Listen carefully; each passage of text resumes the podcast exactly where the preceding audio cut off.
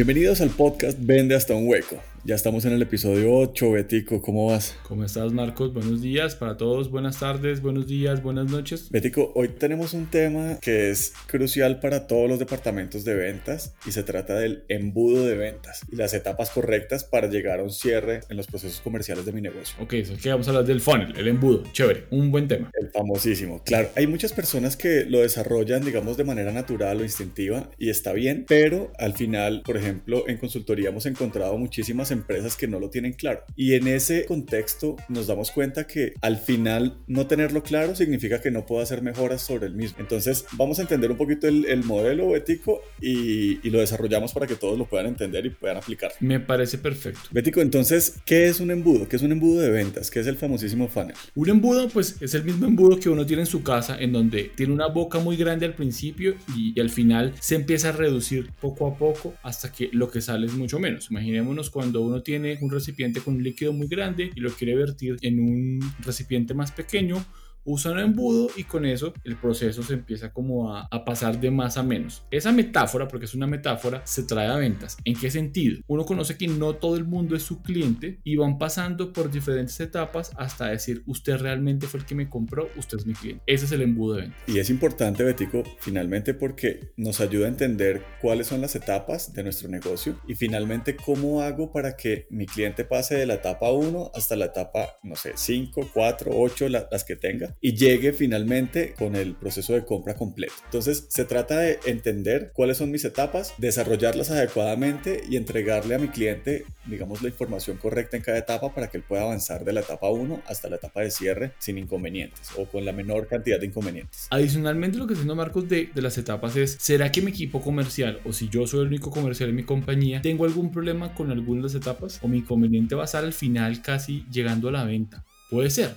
pero cuando uno las define, ya empieza a mirar con cada una cuál es el indicador adecuado para conocer el tiempo que debe ser el adecuado para mi empresa. Que habla sobre el ciclo de negocio. Entendiendo también mi embudo, puedo descubrir si me demoro dos semanas en cerrar un negocio, si me demoro 10 minutos o me demoro hasta dos años. Perfectamente. Pues Bético, definamos entonces y aclaremos cuáles son las, las diferentes etapas del embudo, del embudo de ventas. Bien, la primera etapa es la atracción, es la etapa de arriba. Es hay muchos clientes en el mercado, hay muchos prospectos de clientes, hay mucha gente afuera que pudiese comprarme mi producto. Entonces, en esa primera etapa es donde empezamos a atraer personas o ellas empiezan a interesarse en nosotros para, no quiere decir que ya me van a comprar, sino simplemente al principio, principio les interesa lo que yo ofrezco. Por ejemplo, digamos que ustedes están en un centro comercial, ustedes tienen un local dentro de un mall o un centro comercial. La primera etapa de atracción es que por lo menos nos vean. Ese puede ser el primer aspecto de atracción. Que pasen por el frente de la tienda. Para eso, obviamente, mercadeo y todo lo que hace mercadeo ayuda muchísimo en las etapas de atracción. Por ejemplo, de tráfico, por ejemplo,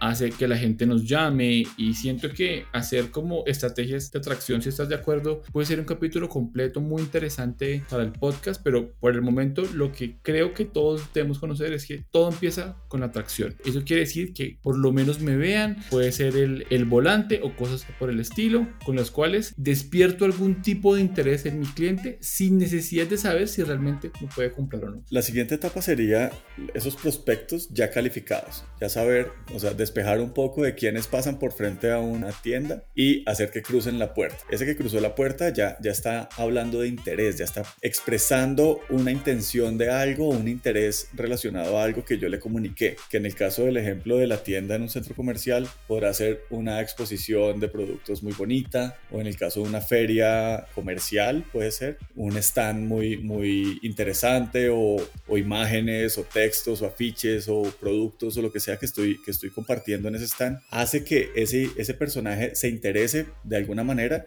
y dé un paso hacia adelante indicándonos que está interesado, ya es un prospecto que tiene algún interés en el producto y no alguien que está pasando por ahí eh, mirando hacia los lados sin, sin interés alguno en, nuestro producto o servicio. Así es. Lo que pasa también de mercado de ventas, por ejemplo, es que mercado le dice ventas, hay un prospecto, ahí hay un lead. Lead es prospecto, por si alguna persona nunca ha escuchado la palabra lead. Entonces, ventas va a validar si realmente hay un cliente. Eso pasa mucho en mercados B2B cuando, por ejemplo, se manejan bases de datos, se hace prospección, o sea, se mira quién pudiese ser nuestro cliente y, y se dice, por ejemplo, la empresa JHC si existe, no es una pauta, ese puede ser nuestro cliente.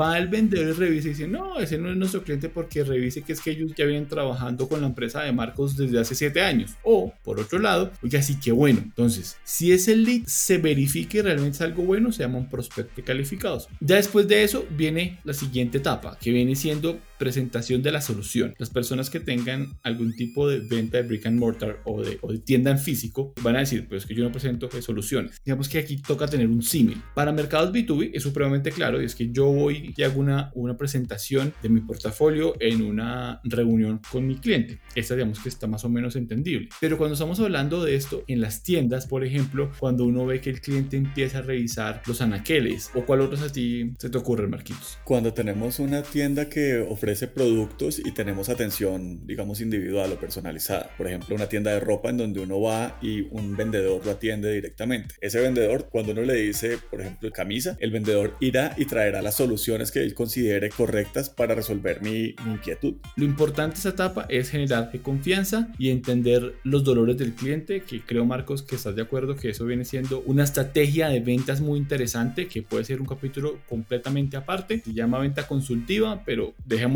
en ese punto, si te parece. Que creo que vale la pena revisarlo más adelante para compartirlo. Claro que sí. Bien, después de haber presentado esa, esa solución a mis clientes, lo lógico es que aparezca una etapa de negociación en donde, dependiendo de los mercados, puede haber o no una, un regateo del precio o un incremento o reducción de la oferta. A ver si, si lo explicamos con tecnología un poco. Digamos que yo quiero comprar un paquete de programas estilo Office de Mike. Y entonces me dicen, mire, es que si lo compra con la versión básica le cuesta tanto, pero si lo compra con la versión ultra profesional le cuesta tanto otro.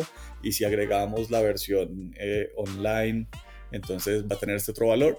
Y uno dice, sí, me gusta todo, pero entonces quíteme, quíteme este pedacito, esto no me interesa y esto solamente para estos tres tres empleados que tengo acá que tienen estas condiciones especiales. Entonces necesito este paquete híbrido que usted no ofrece, pero que yo necesito de esta forma y ya será un tema de negociación de ver si sí puedo o no entregar ese producto.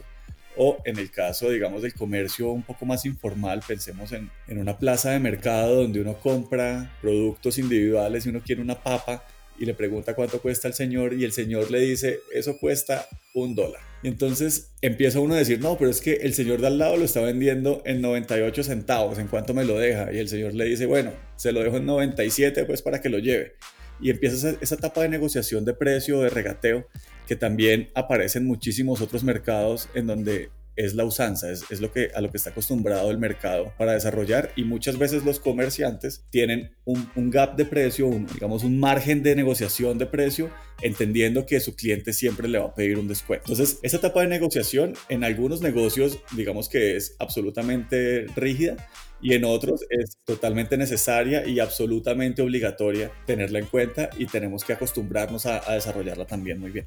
La siguiente etapa puede sonar obvio, pero créanme que no es obvio por nuestra experiencia con equipos de ventas y es el seguimiento. ¿Qué le pasa a muchas empresas? Presentan la oferta, la negocian y nunca más llaman al cliente. El seguimiento es una etapa muy, muy importante dentro del embudo, la cual requiere que el personal de ventas esté pendiente de qué pasó con la negociación. Si será que tomaron la decisión, será que me toca devolverme a la etapa anterior porque de pronto requieren que realicemos alguna modificación. Esa sería la siguiente etapa. Que también es, es importante un poco revisar cuántas cotizaciones están sobre la mesa actualmente, que eso nos da un indicio de que también estamos haciendo o no ese proceso de, de seguimiento de las propuestas. Después de eso aparece una etapa que es la etapa, digamos, la etapa favorita de todos los vendedores, que es el proceso de cierre, el cierre de ventas, que es cuando me dicen sí, de una, lo quiero, o me firman el contrato, o hacemos los arreglos, entregamos el producto y recibimos el dinero.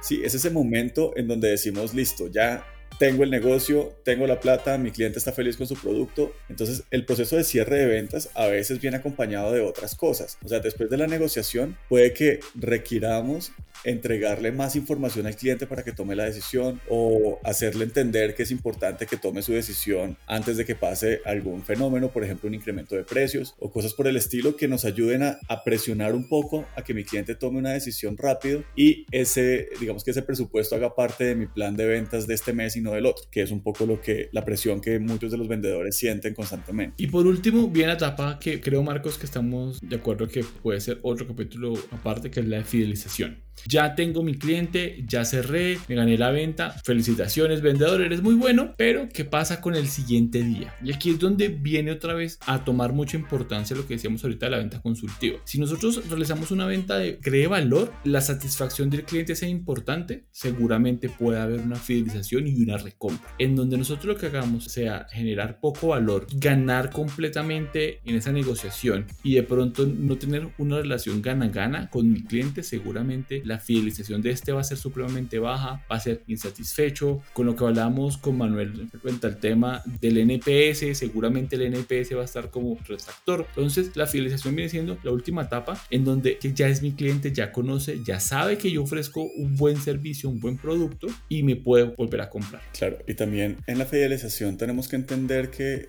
la relación siempre tiene que darse, digamos, 50-50, en donde todos tengamos esa experiencia de compra muy rica y como proveedor yo esté recibiendo, digamos, lo que espero recibir por ese producto y no, no haya un, rompimiento de esa relación, como pasa en muchos mercados en donde, digamos que yo soy el único comprador y todos mis proveedores finalmente no están contentos conmigo, pero como soy el único que compra, pues digamos que pongo unos, unos términos de compra que no son justos con todo el mercado. Entonces, balancear un poco eso ayuda a que haya una fidelización de parte y parte, porque también puede darse el caso de que yo no le quiera vender más a un cliente o un cliente no me quiera comprar más porque eh, yo estoy incumpliendo algunos de los términos que había prometido, cosas por el estilo. Así es. Betico, ¿por qué es importante tener en cuenta todo este proceso que acabamos de, ver y hacerle seguimiento? En resumen, es porque tenemos los datos y porque podemos medir el esfuerzo para, para lograr una venta. Si ustedes piensan todo lo que dijimos que es un embudo, cuando uno lo, lo logra establecer perfectamente, conoce la conversión exacta que me está llevando a mí poder conseguir una venta. ¿Qué quiere decir esa palabra conversión? En términos claros es cuántas llamadas tengo que hacer yo para que me compren una vez. ¿Cuántas personas tienen que pasar al frente de mi tienda para que uno me compre? ¿Cuántas personas para una venta? Eso es lo más importante que logra el embudo. Y por eso es que equipo de ventas que no conozca su embudo perfectamente es imposible que se pueda mejorar porque no sabe qué tanto esfuerzo debe hacer para poder vender. ¿Cuál otro marquitos tienes tú? Medir las etapas, Betico. Entender en dónde somos fuertes y en dónde quizá tenemos oportunidades de mejora. Cuando medimos cada una de las etapas, por ejemplo, haciendo prospección, si yo, digamos que esa base de datos que, que nombrabas hace un rato, digamos que es una base de datos de 100 contactos. Yo de esos 100 digo, 98 son mi cliente. Pero cuando me voy a dar cuenta, el 50% de esos 98, 49, no eran ni siquiera cercanos al, interés de comprar ese producto. Entonces desarrollé mal esa etapa. O luego cuando voy hago las visitas, me doy cuenta de que no soy tan fuerte presentando. Tengo, tengo competencias en otras, o sea, tengo otras fortalezas, pero no tengo tan fuertes mis competencias relacionadas con la presentación o con, con hablar en público. Y me doy cuenta de que me hacen falta algunas cosas para poder mejorar en cada una de esas etapas. Entonces, entendiendo un poco en dónde tengo fortalezas y en dónde tengo debilidades, puedo empezar a medir qué también me va avanzando de la etapa 1 a la etapa 2, de la 2 a la 3, etc. Y eso lleva a tener un análisis crítico del proceso. Por ejemplo, si mi conversión es 1000 a 1, de 1000 llamadas uno me compra, ¿será que mi equipo sí lo está haciendo bien? ¿Y en dónde de esa etapa es donde está fallando? Por ejemplo, si de 1000 personas que tenemos en atracción, 10 vienen siendo prospectos calificados, uno dice, ok, lo que pasa es que estamos prospectando mal y muchísimas personas las metemos el embudo cuando realmente no deberían estar. Lo bueno es que es un análisis crítico para entender si mi equipo realmente hace un buen proceso de ventas, en dónde se está generando una dificultad y siempre se puede mejorar. Y algo adicional que no lo hemos hablado, se puede conocer el ciclo de ventas. ¿Qué quiere decir ese ciclo de ventas? El tiempo que se nos toma cada etapa durante el proceso de ventas. ¿Será que nos estamos tomando siete meses en negociación? Y alguna persona que venda eh, productos dirá, siete meses, eso es mucho. Conocemos embudos de ventas de dos años y son completamente normales por el cliente, porque cada etapa es compleja. No es el tema del tiempo porque dos años suene mucho, es ¿será que dos años sí es lo adecuado para mi empresa, para mi mercado o yo necesito mejorar mi proceso? Ese embudo de dos años tiende a darse en mercados muy especializados. por ejemplo, cuando digamos que yo estoy negociando los motores para una flota de aviones, entonces esas turbinas seguramente no me las van a comprar en dos días. Tendremos que hacer pruebas, tendré que demostrar que sí puedo entregar lo que prometo, tenemos que demostrar un montón de cosas en el camino para que esa negociación llegue a un fin positivo para las dos partes. Sin embargo, es probable que me tome dos años convencer a mi cliente de que sí somos el proveedor correcto, entendiendo que habrá otros proveedores que también estén demostrando lo mismo. Finalmente, es un proceso en donde todos los del equipo comercial deberían tener buenos resultados. Así es. Entonces, si yo soy el líder comercial o el director de ventas, todo mi equipo debería estar consiguiendo buenos resultados y este modelo me permite identificar cuáles son las fortalezas de cada uno y en dónde podríamos tener algún poco de refuerzos de manera que todos finalmente cumplan con la expectativa del proceso comercial entendiendo que llegan a los mismos tiempos de negociación y cierre, que están llegando al, mismo tipo de clientes que nos interesa como compañía atender, que están desarrollando cada una de las actividades de manera, digamos, estratégica para la compañía y no están diciendo cosas que la compañía no ofrece, por ejemplo, que pasa a veces. Y finalmente logramos tener un proceso que es limpio y transparente de manera que todo mi equipo comercial consigue los resultados que se esperan en términos de ventas. Betico, vamos cerrando entonces este capítulo con algunas conclusiones. ¿Cuál, ¿Cuál, tienes por ahí? La primera es entender que las ventas tienen una forma de embudo. ¿Qué quiere decir eso? Que no todo el mundo nos van a comprar. Van saliendo personas, es normal. Nadie tiene un embudo que sea perfecto. ¿Qué quiere decir? Que si entra un prospecto, sale un cliente. No, seguramente el suyo será de 10 a 1, de 100 a 1, de 20 a 1, no importa. Lo que sí es importante es conocer que ese es el proceso normal de las ventas y que somos la única profesión, como lo dices tú, Marjito, si me voy a robar una frase tuya, somos la única profesión que sabemos que nos levantamos con 10 nos en el día y solo va a haber un sí. Vamos por ese sí. Otra conclusión importante, Betico, es conocer todas las fortalezas de mi equipo y las debilidades para poder hacer algo con eso. Poniendo un poco el ejemplo que tenía antes, si descubro que uno de mi equipo no es tan bueno prospectando, por ejemplo, y otro no es tan bueno haciendo la presentación o en la etapa de negociación, de pronto le cuesta un poco más de trabajo, podemos empezar a corregir. Ya no es todo el proceso de compra, sino un pedacito chiquito que es donde está la traba. Y con eso vamos a empezar a mejorar ese proceso constantemente y vamos a garantizar que mi equipo es un equipo absolutamente de primer nivel para desarrollar mi proceso comercial. Y eso nos lleva entonces a la última conclusión y es que el embudo me permite medir el desempeño y el desempeño con ojos críticos, con ojos de mejora. Todo se puede mejorar en el embudo y por ejemplo en el caso de que tú me decías, si este comercial tiene problemas en la etapa de presentación, de pronto nos toca generar una nueva etapa en donde hacemos la presentación de la empresa y después una presentación, no sé, con el ingeniero o con el apoyo o con el gerente para empezar a fortalecer ciertas habilidades que este comercial puede tener en esa etapa específica. Súper bético. Entonces, entonces, pues con eso vamos cerrando este episodio. Agradecemos a todos por habernos acompañado en este, en este episodio más. Marcos, ¿cómo así que no vamos a hacer ñapita? Bueno, ñapita, ñapita, listo. ¿Qué, ¿Qué, se te ocurre para la ñapa? Hemos hablado del mundo digital, que es lo que está como en boga. Ah, pero es que ese es otro tema súper diferente. ¿Ah, Eso tiene, no tiene nada que ver con el embudo. como un resumencito, ¿te parece como rápido qué cosas hay que tener en cuenta en el embudo digital que se divide del embudo tradicional? De una. Finalmente, el embudo digital y el embudo tradicional tienen la misma figura, por tanto se comportan muy parecido. La diferencia más importante creo que es en la cantidad de prospectos que tenemos que tocar en el mundo digital versus el mundo, el mundo real. Así es, pero las etapas son prácticamente las mismas, solo que hay que contarle el símil, pero es otro embudo como el embudo tradicional, sino que también podemos hablar aquí de atracción, que no va a ser personas caminando o una base de datos o unas llamadas, sino va a ser en este caso el tráfico a la página web. Después viene, eh, no sé, que vea productos, después que agregue el carrito, después que sí compre y así se va pasando. Viene siendo un embudo y lo bueno del mundo digital es que hay herramientas para poderlo medir fácilmente y establecer qué tipo de acción estoy haciendo para cada etapa del embudo. Si fueran servicios, sería que visite mi página web, que descargue un contenido o que me llene un formulario, que se deje hacer una visita virtual o hacer una llamada posteriormente. O sea, que me deje información para poder contactarlo posteriormente. Así es. Betico, y otra, otra ñapita que me gustaría dejar en este episodio es un poquito de tecnología. ¿Cómo, ¿Cómo puedo apalancarme en tecnología para hacer este trabajo más fácil y más eficiente? Y se me ocurre nombrar algunas, algunas herramientas que son gratuitas, que digamos a las que ya tenemos acceso y las podemos disfrutar de manera, digamos, de manera inmediata. La primera, pues va a ser el rey de los, de los números, Excel, o el equivalente a Excel. Una hoja de cálculo podría ser.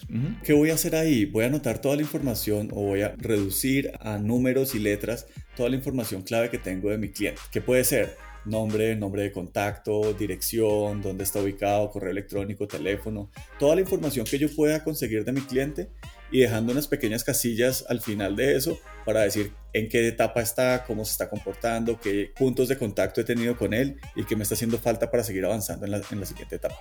También podemos encontrar otros CRMs que son, digamos, las herramientas profesionales para desarrollar esta actividad que son gratuitas o al menos tienen una versión gratuita. Los, tres, digamos, más importantes o, los que tendemos nosotros a recomendar y no hacemos una recomendación puntual, sino los invitamos a que los conozcan un poco y entiendan cuál es, para qué, o sea, cuál se comporta mejor para mi empresa, para mis necesidades. Serían Soho, que se escribe con Z y H, Bitrix, que termina en X, y HubSpot, que también es otro muy famoso serían como los tres, los tres un poquito más representativos en el mercado de manera gratuita. Y también están los pagos. Los CRM pagos también son muy importantes. El líder es Salesforce. Salesforce se, se puede conectar con Hotspot. Entonces, si, si ustedes están en Hotspot en su versión freemium o en su versión más avanzada, después más adelante podrían hacer una integración. También está el CRM SAP de Oracle, está el de Microsoft. Entonces, casi todas las, las grandes compañías en el mundo de tecnología tienen su versión de CRM. Cada uno le toca buscar, ver cuál es el que más se adapta para su empresa, depende del tamaño, depende del presupuesto. Lo bueno es que hay muchas herramientas que nos permiten automatizar el proceso y que se haga ese embudo. Evidentemente en etapas iniciales el Excel funciona muy bien o la hoja de cálculo, pero ya si uno quiere tener, eh, por ejemplo, eh, mirar cuántas interacciones tiene cada comercial en cada prospecto durante cada etapa, para eso nos toca tener evidentemente un programa dedicado a eso y cada uno de los gratis lo puede hacer sin ningún inconveniente Obviamente los pagos permiten hacer mucho más análisis y más cosas, pero un CRM es una herramienta necesaria si uno quiere entender el embudo de ventas. Y yo creo, Marcos, que podemos llegar a la conclusión de esta ñapa y es que embudo sin CRM es muy complejo poderlo hacer. Sí, es muy difícil, se dificulta mucho y no podemos tomar decisiones basadas en datos, que es lo que nos gusta hacer. Bético, queremos agradecer a Viviana Ponguta y a Marcela Escarpeta que nos ayudaron a desarrollar algunos de los temas de este episodio. Y Marce, muchas gracias. También queremos invitar a que nos sigan en nuestras redes sociales, CBP Consultoría en Instagram y nos puedan escribir a nuestro correo contacto arroba vendestaunhueco.com para dejarnos sus comentarios, dudas, quejas, sugerencias, todo lo que nos quieran contar, ahí será bienvenido. Betico, feliz semana y muchas ventas para todos. Muchas gracias para ti, felices ventas para todos. Chao.